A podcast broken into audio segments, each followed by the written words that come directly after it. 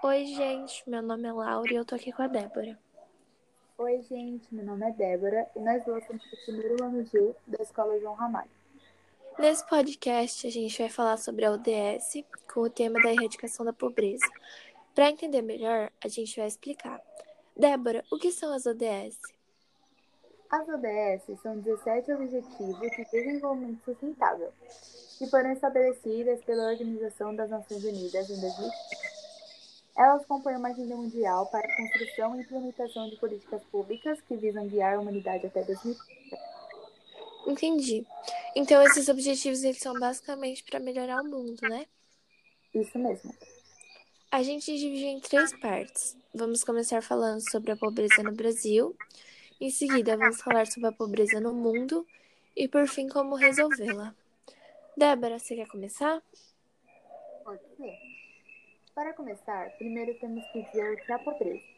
A pobreza é a condição de quem é pobre, ou seja, não tem as condições para garantir a sua sobrevivência com qualidade de vida e dignidade. A pobreza também costuma se referir à social e econômica das pessoas que são pobres. A pobreza ela também se caracteriza por abranger diferentes aspectos da vida dos indivíduos, como, por exemplo, a carência de bens e serviços essenciais para a vida, como a alimentação, o vestuário, cuidados com a saúde, o alojamento e etc. Sim. Então, a pobreza no Brasil é um problema que atinge 28 milhões de pessoas. Isso é mais concentrada no norte e no nordeste, que são as populações mais carentes do país. E por que disso? Por conta do processo colonizador e da escravidão da, da antiguidade. Então, gente, o território brasileiro era um país onde havia uma grande concentração de muitas pessoas pobres. Com o fim da escravidão e do êxodo rural, acabou que as cidades não tinham infraestrutura para a chegada de mais pessoas, e assim foi ocorrendo o processo do fenômeno da pobreza.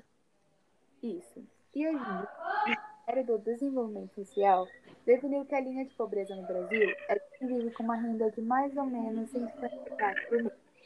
E as pessoas que estão em extrema pobreza são as que vivem com 70. O mais triste é que uns 8% da população, ou um pouco mais de 16 milhões, são considerados extremamente pobres. Isso é triste demais.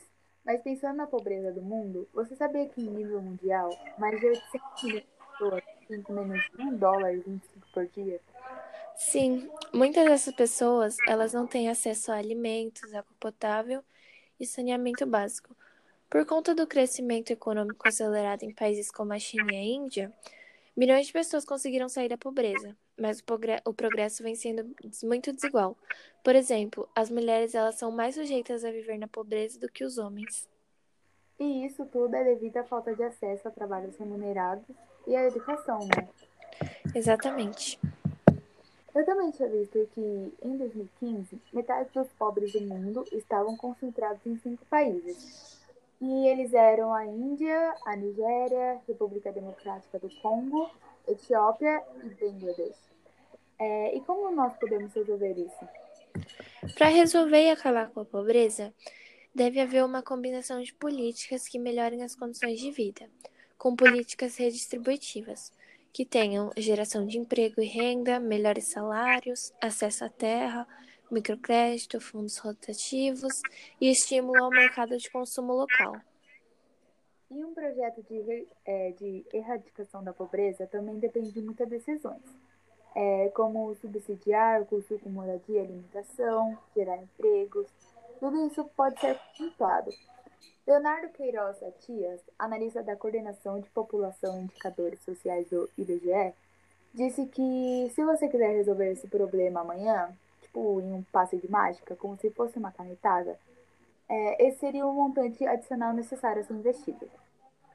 E além do grupo ter aumentado, ele ficou mais pobre no ano passado. Eu vi que em 2016, segundo o IBGE, o esforço necessário para tirar esse grupo da pobreza seria um pouco menor, de R$ 9,95 milhões bilhões mensais. Então, acho que é isso. Vamos explicar bem rápido e resumido. Quero agradecer aos professores Francieri, Mônica e Solivande por acompanharem todos os trabalhos e principalmente por sempre estarem à disposição quando precisavam de ajuda. Muito obrigada, gente. Tchau, tchau. Tchau.